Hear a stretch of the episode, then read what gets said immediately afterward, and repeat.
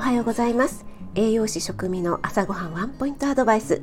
今日も聞いてくださってありがとうございます。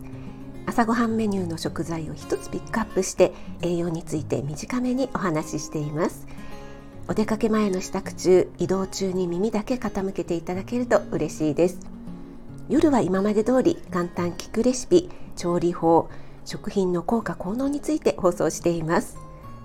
はい、と言いつつ今日は食材ではなくて私が使っているリラックスユタポンという商品をご紹介したいと思います。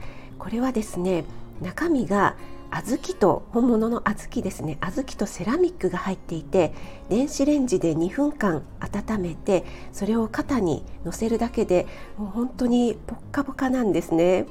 で持続時間が30分ぐらい続くので私は夜寝る前に肩に乗せたりお腹に乗せたり、えっと、腰のところに置いたりして、えポカポカを味わっています。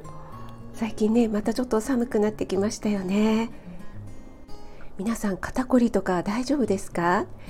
でこれはねあ本物の小豆が入っているので温めた時に小豆のねいい香りがするんですよね。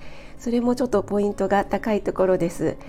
でちなみにあの目の上にのせるアイマスクみたいなものもありましてこれもね愛用しています。やっぱりパソコンとかスマホを使う時間が長いので目が疲れるんですよね。でこれで温めるとリラックスして眠れます。あなたが美味しく食べて健康になれる第一歩を全力で応援します。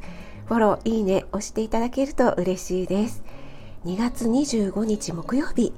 今日も良い日となりますように気をつけていってらっしゃい。